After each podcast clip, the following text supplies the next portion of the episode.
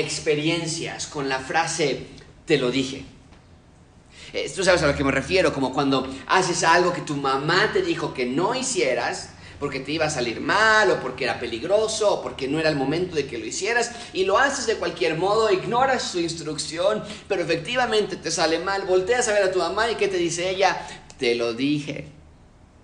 O tal vez tú eres la persona que advirtió, te lo dije, tal vez en, en, la escuela advertiste a tus compañeros a tus compañeras de la escuela que, pero no te creyeron que la tarea era de cierto modo o que tenían que estudiar para ciertos capítulos para el examen y por no hacerte caso reprobaron. Tal vez tú le dijiste a tu hermano, a tu hermana pequeña que no hiciera algo y cuando finalmente se mete en problema tú le dices, te lo dije. El punto es este, amigos. Como seres humanos llegamos a ser obstinados, ¿no es cierto? No queremos creer, no queremos escuchar. Pensamos que ya lo sabemos todo y muy frecuentemente eso es lo que nos mete en serios problemas. Bien dice el dicho, sobre advertencia no hay engaño. Ahora, estos ejemplos que te acabo de dar se quedan cortos comparados con lo que vamos a ver en la mañana. Hoy Jesús va, vamos a ver a Jesús que nos va a decir, ya se los había dicho. Y los discípulos no quisieron creerlo, no quisieron escucharlo. Y venía anunciándolo ya el Señor Jesucristo desde hace ya mucho tiempo, lo había confirmado públicamente por lo menos tres veces. Pero las masas, los religiosos, los mismos discípulos no lo vieron real, pensaron que tal vez estaba exagerando el Señor Jesucristo. O bien que sería algo que eventualmente ocurriría, sí, sí, sí, lo viene diciendo Jesús, pero no ahorita. Y sin embargo Jesús no estaba bromeando, no era un chiste, no era una historia, no era una leyenda, todo era verdad y hoy se iban a dar cuenta de la seriedad del evento. ¿A qué me estoy refiriendo amigos? A la muerte del Señor Jesucristo en la cruz. Jesús ya lo había anunciado tres veces, incluso si ustedes recuerdan, Pedro trató de oponerse a Jesús para que no fuera a Jerusalén y dijo, tú no vas a ir a Jerusalén, te van a matar allí. Queremos que tú seas el rey y si vas a Jerusalén te van a matar y quede nuestro reino. Pero Jesús no se lo permitió, le dijo, apártate de mí, Satanás. Jesús se los había dicho, se los había anunciado, se los había confirmado y aún así rehusaron creer que Jesús iba a morir en la cruz, no quisieron creer. Sus mentes estaban distraídas, sus corazones estaban enfriados. Pero hoy va a ser el inicio, mucha atención con esto, de una nueva era. Si tienes tus Biblias o en tus notas o en algún cuaderno que estés tomando algún apunte, escribe esto. Este es el inicio de una nueva era, de una nueva manera en la que Dios se va a relacionar con el hombre.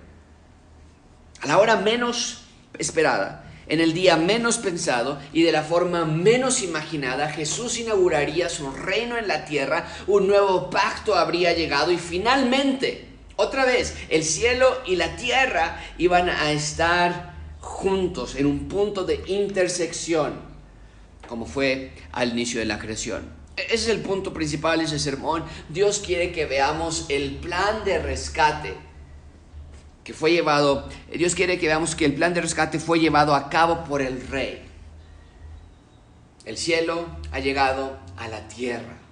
Mucha atención con eso, amigos. El cielo llega a la tierra no es una frase nada más bonita, que por cierto hay una canción estupenda de, de, un corazón acerca de este, se llama Cielo, cielo en la tierra. Y es la teología, es una canción muy teológica, muy profunda. Pero nada más es una frase bonita. Ese es el punto que necesitamos. El jardín del Edén, el cielo y la tierra estaban juntos, Dios caminaba con el hombre, pero se separó. Y finalmente, hoy en el capítulo que vamos a estudiar, de nuevo el cielo y la tierra vuelven a juntarse. No mintió, no los dejó, no, eh, no, no los, dejó, no los, eh, no, no los abandonó, cumplió, cumplió. Y todo lo que nos había dicho, todo lo que había revelado, Jesús lo cumplió. Amigos, el texto que estamos por estudiar esta mañana es increíble. El fin del Antiguo Testamento y el inicio del Nuevo Testamento lo encontramos aquí. mucha atención con eso. No acaba en Malaquías el Nuevo Testamento y empieza en Mateo. El fin del Antiguo Testamento es aquí, en Marcos capítulo 14, o bien en otros evangelios, en los capítulos en los que el Señor Jesucristo celebra la cena del Señor.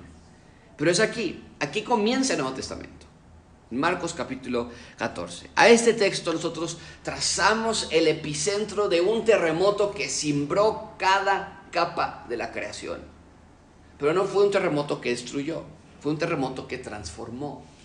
Y hoy vamos a ver el inicio de algo nuevo, hoy vamos a ver el inicio de una nueva etapa en la historia de las civilizaciones. Hoy es el cumplimiento de muchas de las promesas de Dios. Y solamente como manera de repaso, te recuerdo, estamos en la última semana de Jesús y Marcos nos ha llevado día a día durante esta semana, desde el sábado que llegó, lunes, domingo, martes, miércoles, jueves, hasta el día de hoy. Y el domingo eh, pasado vimos un, par de eventos que Marcos nos dio que no nos había relatado, nos hizo un paréntesis y nos dijo que los religiosos habían, habían este, eh, planeado aprender a Jesús después de la fiesta de la Pascua, es lo que ellos dijeron. Porque tenían miedo que la gente se les fuera encima. Hoy vamos a ver que cambiaron de opinión, pero ese era el plan inicial. Y también vimos la semana pasada que Judas, al estar tan molesto por el desperdicio del, del, perfume costoso que derramó sobre Jesús, Judas fue con los religiosos y acordó entregarles a Jesús para que no tenga que ser frente a las masas, y los religiosos le dieron el dinero y aceptaron y ahí nos quedamos justamente la semana pasada. Así que sin tardar más vamos a sumergirnos al texto, vamos a admirar al Dios que, eh, al Dios que, eh, que vino del, del cielo a la tierra, porque la tierra no podía ir al cielo. Así que vamos a ver tres puntos, una nueva celebración, una nueva traición y finalmente veremos un nuevo pacto. Vamos a ver, en primer lugar, una nueva celebración. Vean conmigo versículo 12. Vean conmigo versículo 12. Una nueva celebración. Dice el texto, el primer día de, las, de la fiesta de los panes sin levadura, cuando, cuando sacrificaban el cordero de la Pascua, sus discípulos le dijeron, ¿dónde quieres que vayamos a preparar para que comas la Pascua? Bien, lo primero que vemos entonces es, ya estamos en el día jueves de la semana, nos dice el texto que esto ocurrió el primer día de la fiesta de los panes. Y sabemos que el primer día de la fiesta de los panes ocurrió en el día 14 del mes Nisan. Ahora, nada más como paréntesis. Estamos hablando, seguramente, si eres como yo, ¿qué es eso de la fiesta de los panes? ¿Qué es eso de la fiesta de, la Pascua? Y lo expliqué un poquito más, pero les prometí que íbamos a expandirlo un poco más el día de hoy. Estas fiestas, la fiesta de los panes y la de las Pascuas, de la, la Pascua, eran indudable, indudablemente las fiestas más importantes de Israel. Se celebraban anualmente e iban una de la mano de la otra. Pero la fiesta de la Pascua definitivamente era la principal de entre las dos, era la que iniciaba el proceso de la celebración. Celebrabas la Pascua y después venía la de, los panes sin levadura. Y estas fiestas recordaban que Israel había sido rescatado de la muerte. ¿De qué estoy hablando? Déjame mostrarte esto rápidamente. No quiero que te me pierdas, no quiero que, no veas lo que estamos atravesando a lo largo de la historia de Israel. Obviamente, y es una nada más una breve historia de Israel, obviamente toda la historia, y ustedes pueden verlo en el círculo, y déjenlo por un buen rato chicos para que lo puedan ver las personas. Obviamente toda la historia la pueden trazar el primer círculo que es Adán y Eva, ¿ok? Ahí lo están viendo. Después, a partir de ellos trazamos una línea, muchas personas, desde luego, entre círculo y círculo, pero nada más puse las más importantes. Después de Adán y Eva, ¿tienen a dónde? Tienen ahí en su círculo al lado de Adán y Eva, ¿quién? A Noé. Y luego Abraham. Y Dios eligió a Abraham en ese tercer círculo. Pónganlo, véanlo ahí, ese tercer círculo. Dios elige a Abraham para que salga de su tierra y de Ur de los Caldeos y comenzara una travesía para encontrar una tierra que Dios le prometió. Y a Abraham Dios le dijo, que de su descendencia vendría una nación grande, fuerte, que traería bendición a todo el mundo. Por cierto, esa frase, descendencia, ya la encontramos desde Adán y Eva, que le dijo a Eva, de tu descendencia vendrá uno que va a destruir a la serpiente. Bueno, Abraham le vuelve a hacer una promesa similar, de tu descendencia va a venir una nación grande y va a traer bendición a todo el mundo. Bueno, ok, seguimos en la historia y vemos que en efecto Jacob se hizo un descendiente de Abraham, está en el siguiente círculo. Y ese, ese hombre Jacob tuvo 12 hijos. Bueno, dices, es una gran nación. No, no lo era aún.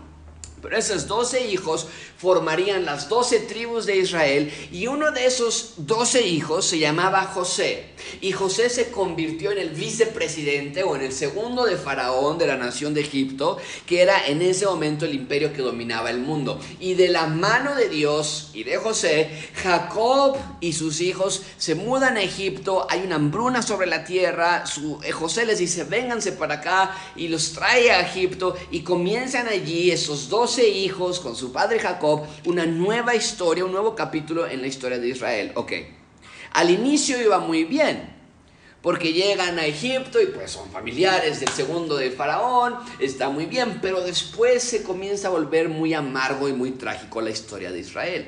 Los egipcios, y por eso le puse ese círculo rojo, es en esa parte de la historia donde se convierten de invitados de honor a esclavos de la nación. En cuestión de años pasan de ser nada más una pequeña familia a multiplicarse y fructificarse. Literalmente es la frase que ocupan en Génesis, que nos conecta de nuevo a Génesis capítulo 1 cuando le dice Dios a Adán y Eva, fructifíquense y multiplíquense. Y vemos entonces que Israel comienza a fructificarse y a multiplicarse y se comienzan a, llenar de, de judíos ahí, de hebreos. Todavía no había judíos, había hebreos y eran miles y miles de personas. En, la esclavitud egipcia. Y entonces el gobierno egipcio se comienza a preocupar por la densidad de la población. Y entonces en un intento de controlar, de controlar la natalidad, Faraón ordena que se mate a todo varón bebé de las mujeres hebreas. Que esto nos conecta de con lo que pasó con Jesús al, al, nacer y Herodes trató de matar a todos los bebés. Vemos ese intento continuo de Satanás de tratar de eliminar a Israel. Pero entonces Faraón hace eso, pero un bebé escapa. Moisés. Y Moisés se vuelve clave para liberar a Israel de la esclavitud de Egipto. Y Dios elige a Moisés para que lleve a su nación a la libertad y a su tierra prometida que tanto les había dicho Abraham.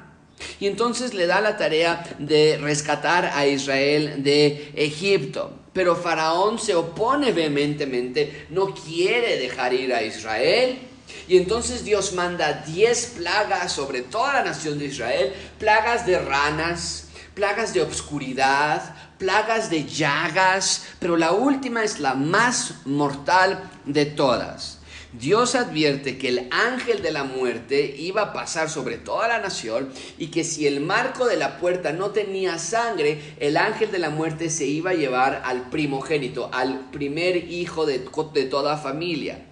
Y todos en Israel matan a un cordero esa noche y marcan sus puertas con la sangre del cordero. El ángel de la muerte visita esa región, pero pasa sobre. No entra a las casas, sino pasa sobre cada casa donde había un marco con sangre inocente.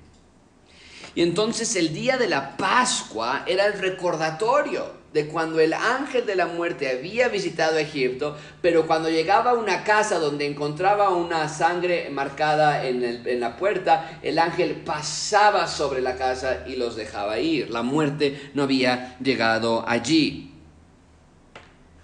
Y cuando inmediatamente después de que Faraón vio el daño mortal sobre su nación, entonces dejó ir a Israel. Cuando vio que todos los primogénitos habían muerto, dice, váyanse de aquí. E Israel comienza su éxodo, su escape de esa nación y una travesía hacia una tierra prometida. Y la fiesta de los panes celebraba y recordaba cuando Israel salió tan rápidamente. Faraón les decía, váyanse de aquí, váyanse de aquí, váyanse de aquí, que no pudieron tomar otra cosa más que hacer panes sin levadura y llevárselos para el camino. Y mucha atención con este detalle. La fiesta de la Pascua y los panes sin levadura tenía que ser, por, por ley, tenía que ser en Jerusalén. Era imprescindible que cenaras el Cordero de la Pascua en Jerusalén. Y estas dos fiestas eran eventos nacionales, eran las celebraciones del suceso nacional histórico más importante de Israel. Entonces, esa es la semana en la que nos encontramos. Total algarabía en Israel, en Jerusalén. Era semana de fiesta. La fiesta de los panes sin levadura duraba siete días. Ahora, mucha atención con esto porque quiero que vean la importancia de la cronología de esta semana. El lunes se elegía al cordero que habría de ser sacrificado. Este era el orden de la semana de Pascua. El lunes tendrías que elegir al cordero. ¿Qué quiere decir esto? Que el día lunes tenía cada familia que elegir cuál cordero iba a morir por ellos. Y ustedes recuerdan, ya lo estudiamos nosotros, qué es lo que hizo Jesús el día lunes, esta semana. El día lunes fue el día en que entró a Jerusalén de manera triunfal. Entonces, en un sentido muy real, Dios eligió a su propio cordero. También, como el resto de las familias lo hacían, Dios eligió a su propio cordero el día lunes. ¡Wow! Luego, en esa semana de la semana de Pascua, el jueves llevabas al cordero a ser sacrificado. Lo cocinaban, lo preparaban y lo cenaban el viernes. Ese era el orden de eventos. Y habían pasado ya 1500 años desde el primer éxodo. Y desde ese primer éxodo, sin falta, cada año se había celebrado la Pascua por 1500 años. Y Jesús y sus discípulos no son la excepción. Entonces nosotros creemos, ya estamos en jueves por la mañana tarde, y es cuando Marcos nos dice en el versículo 12, el primer día de la fiesta de los pares sin levadura, cuando sacrificaban el cordero de la Pascua, sus discípulos le dijeron, ¿dónde quieres que vayamos a preparar? ¿Dónde quieres que vayamos a preparar para que comas la Pascua? Están a vísperas del día de la Pascua. Eran 13 personas en total, Jesús más sus 12 discípulos. Y dos de esos discípulos se acercan con Jesús para preguntarle, ¿dónde vamos a hacerlo? ¿Dónde vamos a tener el evento más importante del año? Y sin darse cuenta, estaban preparando no nada más el evento más importante del año para ellos, estaban preparando el evento más importante del planeta. Y entonces Jesús les da la instrucción acerca de lo que han de hacer. Versículo 13, vean conmigo. Entonces les dijo a sus dos de sus discípulos, vayan a la ciudad, Jerusalén, están fuera, recuerden, estaban en el Monte de los Olivos, eh, y saldrá al encuentro un hombre que lleva un cántaro de agua, seguidle. Y donde entrare, decía al señor de la casa, el maestro dice, ¿dónde está el aposento donde he de comer la Pascua con mis discípulos? Y él les va a mostrar un lugar alto, una casa alta, un aposento alto, ya dispuesto, preparado para nosotros allí. Fueron sus discípulos y entraron en la ciudad y hallaron como les había dicho y prepararon la Pascua. Algo similar, si tú lo recuerdas, había ocurrido el día lunes, cuando Jesús entró a, sus, a, Jerusalén, envió a dos de sus discípulos por un pollino que estaba en la ciudad para, para, hacer el pollino por el cual iba a entrar a recibir, a entrar a Jerusalén y que iba a ser recibido por las masas. Y el texto aquí nos dice que los discípulos entraron a Jerusalén y hallaron tal y como les había dicho, encontraron el lugar y se quedaron allí estos dos discípulos para preparar la cena. Bien, ahí tenemos entonces una nueva celebración, algo nuevo está por venir. En segundo lugar, vean conmigo una nueva traición. Una nueva traición. Versículo 17. Y cuando llegó la noche, vino él con los doce. Después de toda la tarde, estos discípulos se fueron la mañana a preparar la cena. Y después de toda la tarde nos dice el texto que Jesús vino a ese lugar secreto con el resto. Era un evento donde habría un anfitrión, la cena de la Pascua siempre tenía un anfitrión, generalmente era el padre de familia, en este caso iba a ser Jesús. El resto de los invitados iban a disfrutar la cena el compañerismo, la unidad, sobre todo el recordar el éxodo de Israel, era algo muy hermoso. Y entonces llegan a esta casa que, por cierto, vuelvo a insistir, nadie sabía dónde era, nada más de los dos discípulos. ¿Quiénes eran esos dos discípulos? Nos dice, Marcos no nos lo dice, pero nosotros evangelios sí nos dice, era Pedro y Juan. Pedro y Juan fueron los que fueron a preparar el lugar, los otros evangelios nos dice es que fueron Pedro y Juan. Y nada más Jesús y Pedro y Juan sabían de este lugar secreto. Nadie más sabía dónde iba a ser. ¿Por qué? Porque así Judas podría saber, wow, aquí nadie sabe que está Jesús, puedo ir a entregarlo ahorita. Y, nadie más lo va a, nadie más va a, va a ver que está siendo entregado, que está siendo arrestado. Y entonces, si este lugar es secreto, nadie más sabe que Jesús estaría allí esa noche, se convierte en el lugar perfecto para que arresten a Jesús sin la intervención del pueblo. Y justamente Jesús va a revelar esta realidad. Vean conmigo versículo 18. Llegó la noche, vino él con los doce, y cuando se sentaron a la mesa, cuando se sentaron a la mesa, mientras comían, dijo Jesús, espérame, se me fue. Ahí está, cuando se sentaron a la mesa mientras comían, dijo Jesús, de cierto os digo que uno de vosotros que come conmigo, me va a entregar. ¡Wow! Esta afirmación es algo que no se esperaba. Son palabras muy serias, por eso Jesús comienza y dice, eh, de cierto os digo, es decir, son palabras proféticas. Pero lo sorpresivo es que Jesús anuncia que la traición no vendría de afuera. Jesús anuncia esta noche que la traición vendría de adentro. Uno de ellos va a entregar a Jesús a los religiosos de Israel y la frase uno que come conmigo E, esta frase a veces se llega a entender que Judas estaba comiendo en ese momento y que todo el mundo se le quedó viendo y él era él. No, no, no. La idea de que es alguien que come conmigo lleva la idea de que sería alguien que disfrutaba de total cercanía con Jesús. E, el comer juntos en ese entonces, y muy, muy, muy parecido todavía hasta hoy en nuestros días, no invitas a cualquier persona a tu casa a comer, pero en ese entonces todavía más, el comer juntos era una muestra de confianza total. Era la manera de revelar que casi eras parte de la familia. Es lo que está diciendo Jesús. Alguien a quien considero mi familia. Alguien a quien he abierto mi corazón. Alguien que come conmigo todos los días. Esa persona me va a entregar. Ahora, mucha atención con esto, amigos. Todo esto estaba profetizado desde antes. Nada sale del control de Dios. Las palabras que Jesús acaba de mencionar no son nuevas. Son cita textual del Salmo 41.9. Dice, aún el hombre de mi paz, en quien yo confiaba, el que de mi pan comía, alzó contra mí el calcañar.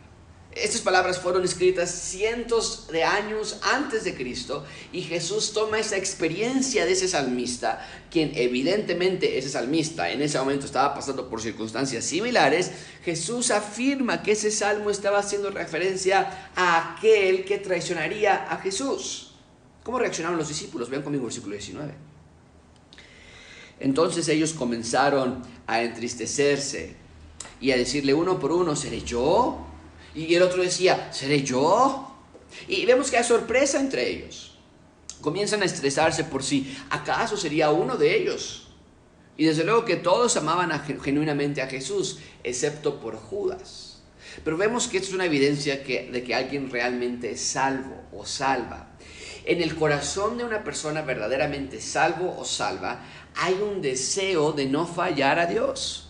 Queremos amarle más Queremos conocerle más, acercarnos a Él, no alejarnos de Él, buscar santidad, no pecaminosidad. Es la reacción que vemos de los discípulos. Y vean lo que Jesús agrega en el versículo 20. Él respondiendo les dijo, es uno de los doce. Están ahí preguntando, ¿soy yo? ¿Soy yo? ¿Soy yo? Y dice, es uno de ustedes. Es el que moja conmigo en el plato. De nuevo, esta frase no quiere decir necesariamente que Judas estaba mojando su pan en ese preciso momento. La idea es la misma. Jesús confirma, el traidor es uno que tiene mi plena confianza. Pero quiero que vean lo que Jesús agrega, agrega aquí, porque en este versículo tenemos la unión de dos grandes misterios, la soberanía de Dios y la responsabilidad del hombre juntos en el versículo 21. Véanlo conmigo, versículo 21. A la verdad, el Hijo del Hombre va y eso se va porque así ya estaba escrito de él. Pero hay de aquel hombre por quien el Hijo del Hombre es entregado, bueno de fuera a ese hombre no haber nacido. ¡Wow! No podemos ignorar esta realidad, amigos. Por un lado, en efecto, la traición de Judas estaba soberanamente planeada, pero por el otro lado, la responsabilidad de Judas es innegable.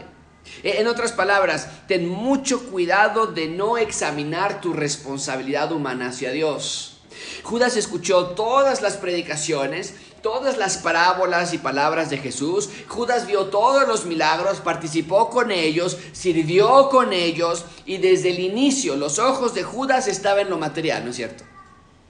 Eh, ¿No vimos la semana pasada que Judas robaba el dinero de la bolsa Mucha atención con esto, amigos. El amor al mundo y a sus deseos mata la semilla del Evangelio. Es exactamente lo que Jesús advirtió en Mateo capítulo 13. Véanlo conmigo, por favor. El que fue sembrado en espinos está hablando del Evangelio. El Evangelio se sembra en diferentes corazones y hay algunos corazones que parecen espinos. Y cuando el corazón es como un espino, oye la palabra, pero el afán de este siglo y el engaño de las riquezas ahogan la palabra y la hace infructuosa. Es exactamente lo que pasó con Judas. Ni él, Judas, ni nadie más puede culpar a Dios por sus acciones. Sí, sí, sí, amigos, Dios es soberano, pero nosotros tenemos responsabilidad. ¿Y cómo es que ambas verdades se pueden explicar al 100%? No lo entendemos pero las vemos en la Biblia y las vemos en nuestra propia vida, presentes. Y aquí vemos que Jesús hace una afirmación como ninguna otra. Cuando dice, bueno fuera no haber nacido. Amigos, no hay una eh, afirmación más impactante que esa. No hay nada peor que una vida sin reconciliación con Dios. La persona que no ha sido perdonada de sus pecados encuentra de parte de Dios solamente la justicia de Dios. Y el juicio no es favorable, porque es pecador, es pecadora. Se encuentra culpable. Hay dolor, hay sufrimiento, hay muerte. Y es precisamente lo que Judas encontró. encontró juicio, encontró muerte y encontró separación eterna. Pero en medio de esa triste revelación, que Judas lo va a traicionar, algo hermoso estaba por ocurrir, algo que había sido ansiado por siglos. Finalmente vean conmigo un nuevo pacto, un nuevo pacto. Vean conmigo, esto es increíble, está precioso.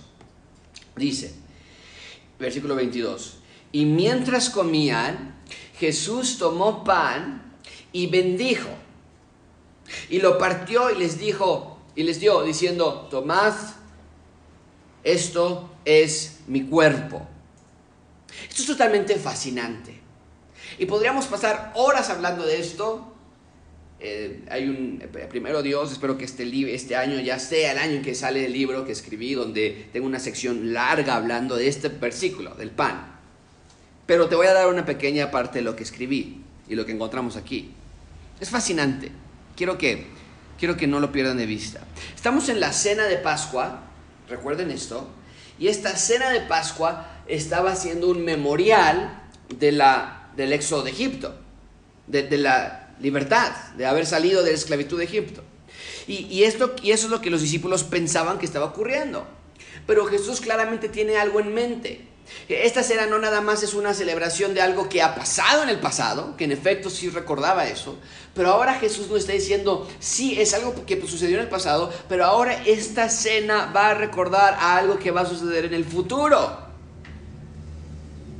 Y de algo que está pasando en el presente. E, esto es la convergencia de toda una, una gama de situaciones que estamos viendo aquí. Amigos, la celebración de esta Pascua estaba inaugurando un nuevo éxodo. Un nuevo éxodo.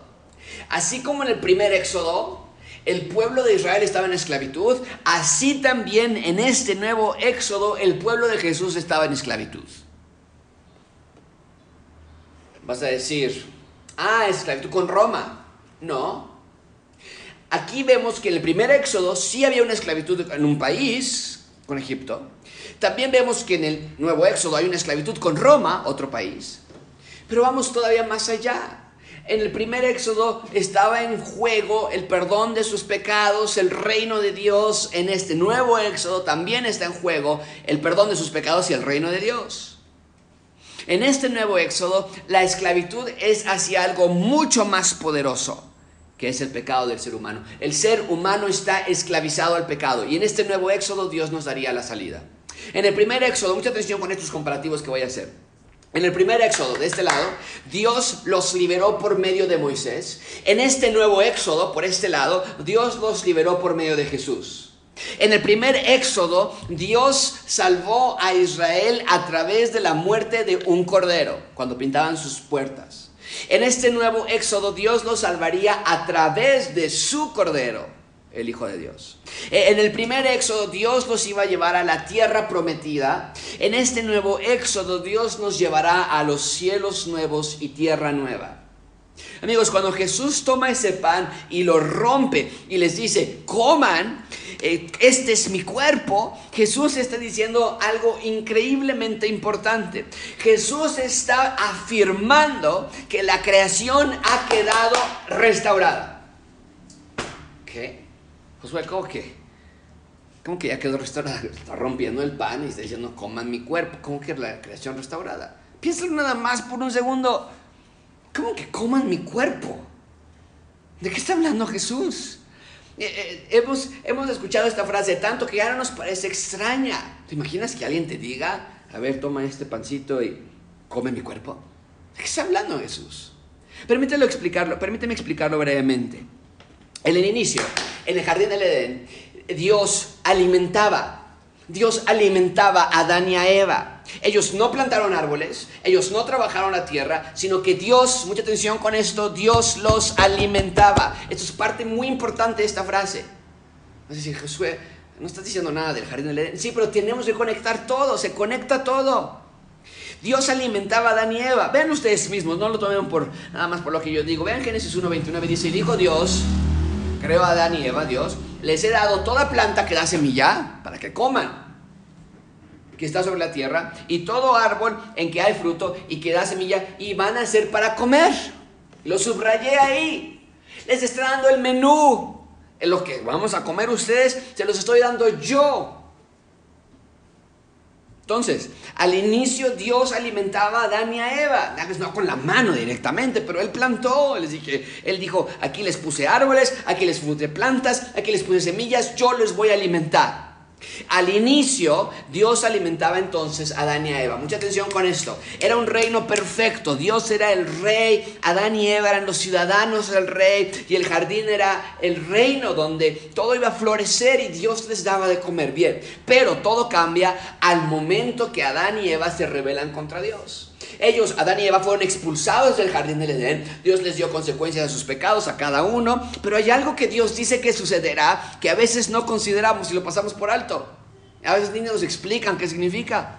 Pero vean ustedes mismos, cuando Adán y Eva pecan, Dios les dice esto. Y al hombre le dijo, por cuanto obedeciste a la voz de tu mujer, en lugar de obedecerme a mí, y, y vean eso, y comiste Vean cuántas veces se va a repetir el verbo comer o sus derivados. Comiste del árbol que te mandé diciendo, no comerás. En los primeros tres capítulos de Génesis, ese tema de comer se repite mucho. Yo te dije, no comerás de él. Y porque lo comiste, porque desobedeciste, ahora la tierra va a ser maldita por tu causa. Con dolor comerás. Vas a comer de ella con dolor todos los días de tu vida. Espinos y cardos te producirá y comerás plantas del campo. Eso de comer está muy entrado ahí en la parte de la, del la caída del pecado. Con el sudor de tu rostro comerás el pan. Hasta que vuelvas a la tierra, porque de ella fuiste tomado, pues polvo eres y polvo. ¿Te te das cuenta del énfasis que Dios le da al comer? El punto es este, amigos. Ahora comer va a ser doloroso y va a ser costoso porque va a tomar mucho esfuerzo y mucho trabajo. En otras palabras, el hombre iba a comer sin la ayuda de Dios. Dios ya no va a alimentar al hombre. Ahora, Dios no, nada más estaba diciendo que trabajar para comer es algo malo o que trabajar para comer va a ser algo difícil sino amigos, vean esto por favor. Porque a ver, hay muchos de nosotros que decimos, a mí me gusta mucho mi trabajo, a mí me gusta mucho mi trabajo como pastor, y de ahí comemos. Y es, sí, es, es trabajoso, es difícil, pero no encuentro yo esto aquí de, de, la dificultad del trabajo y muchos de nosotros disfrutamos lo que hacemos. Entonces, no nada más estaba diciendo, ¿y qué crees? Como pecaste ahora, ni modo, vas a trabajar ocho horas diarias. No, la idea es, cuando tú trabajes y, compres tu comida por tu propio esfuerzo, ¿qué crees? Ya no vas a encontrar satisfacción en esas cosas que estás haciendo. Y es verdad. Trabajamos toda nuestra vida y al final decimos, no encontramos nada que me hizo feliz. Sí lo disfruté, fui un contador, fue, pero, pero no, no, no, nunca me llenó. Es lo que está diciendo aquí. En otras palabras, vas a comer, le está diciendo Dios a Adán y van a comer ustedes y toda su descendencia, pero nunca se van a saciar.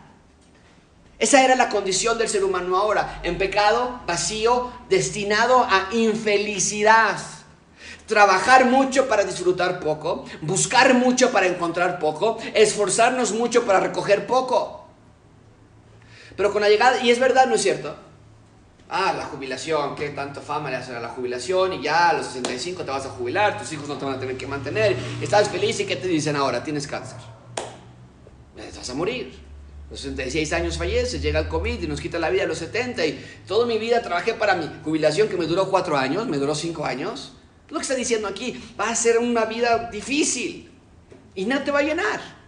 Pero con la llegada de Jesús a la tierra todo cambia. Porque de pronto escuchamos frases de nuevo que cuando las leemos decimos, ah, qué bonito. Pero escucha, son muy extrañas lo que dice Jesús. El lenguaje de Jesús es extrañísimo. Vean Juan 4.13, por ejemplo. Cualquiera que bebiere de esta agua va a volver a tener sed. Pues sí, es una agua normal.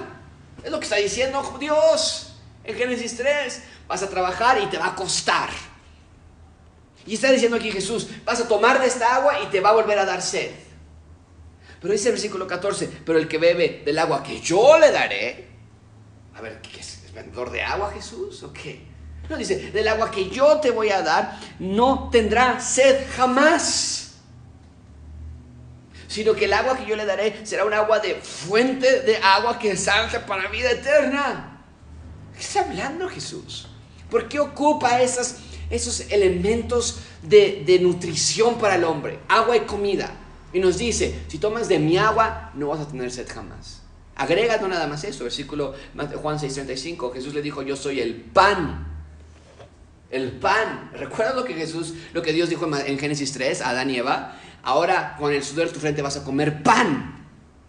La misma palabra, pan. Y aquí dice Jesús, yo soy el pan de vida. El que a mí viene nunca tendrá hambre.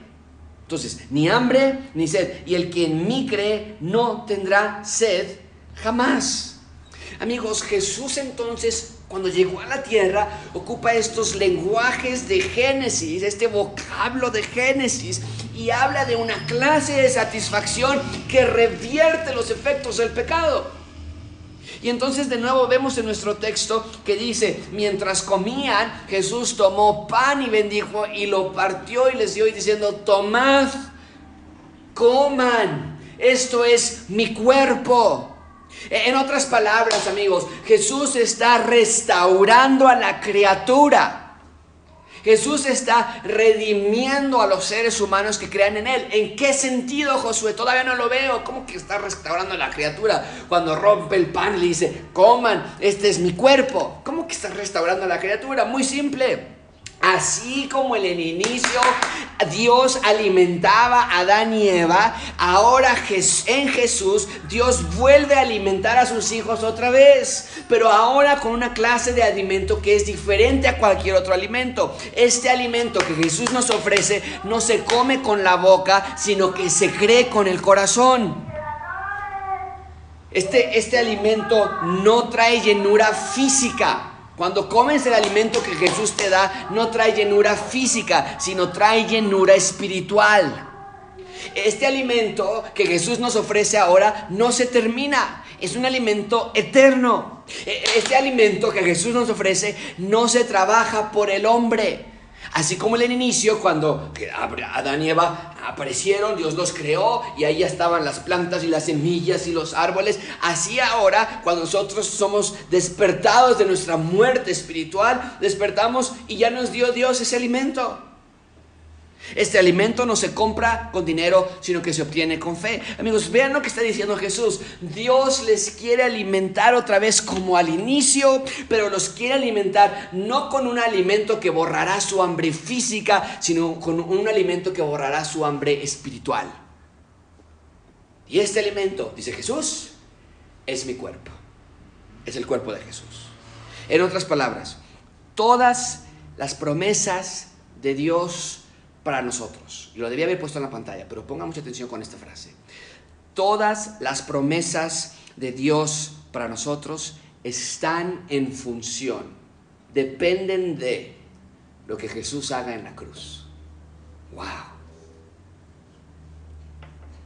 Entonces Jesús está reparando y Jesús está restaurando lo que está pasando. El reino de las tinieblas está por terminar y Dios envió a mensajeros, Dios envió a reyes, Dios, Dios envió a profetas en el Antiguo Testamento, pero nadie pudo personificar bien el reinado de Dios en la tierra. Nadie. Por eso Jesús vino a la tierra.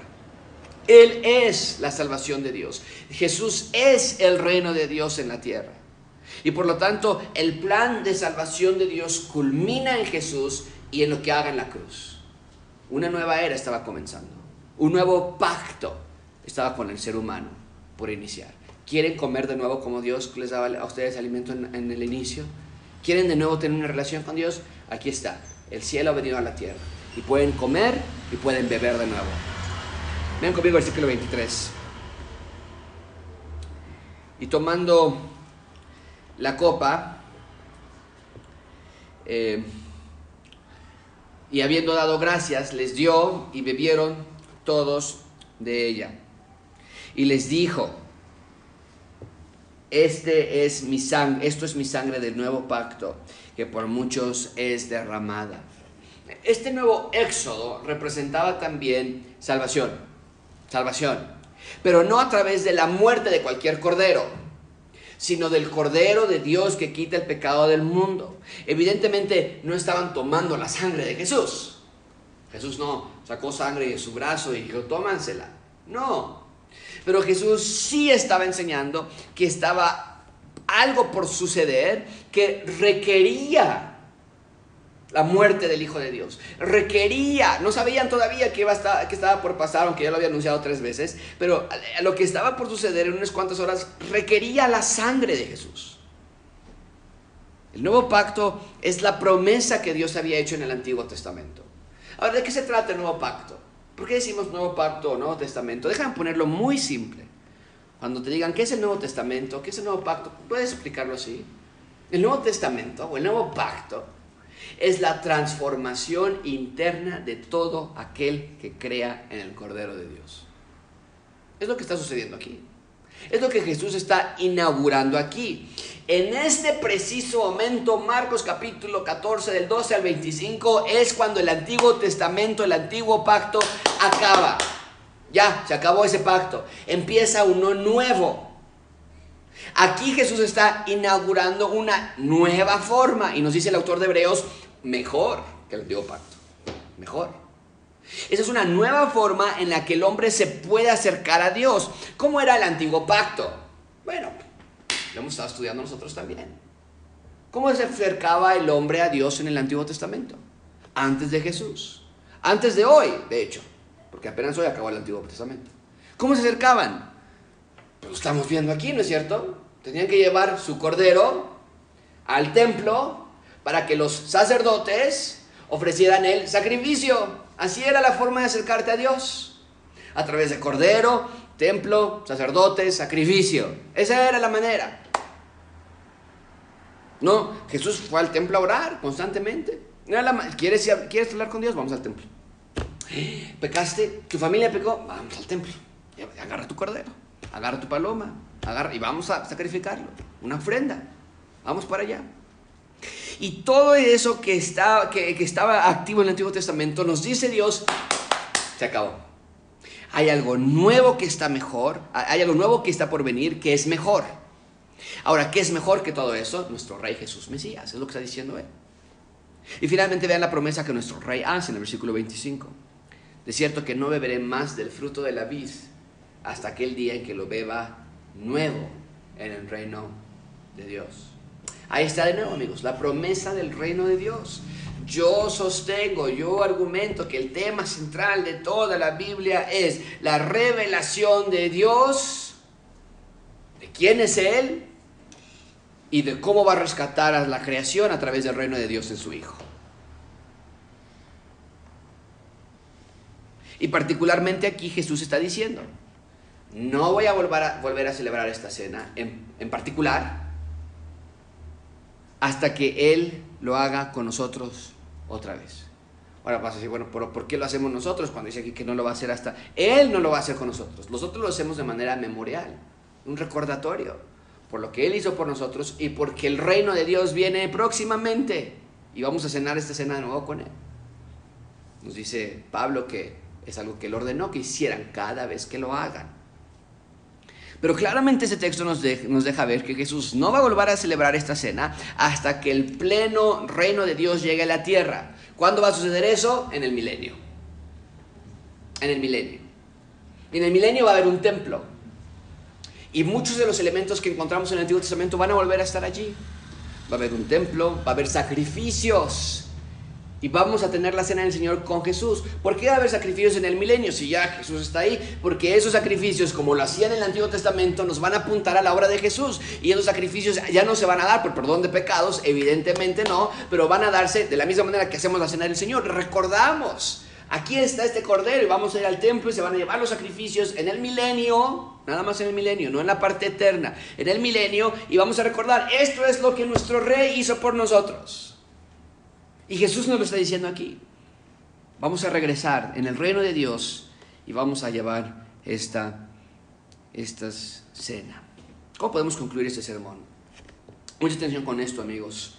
Jesús inauguró el nuevo pacto en este texto.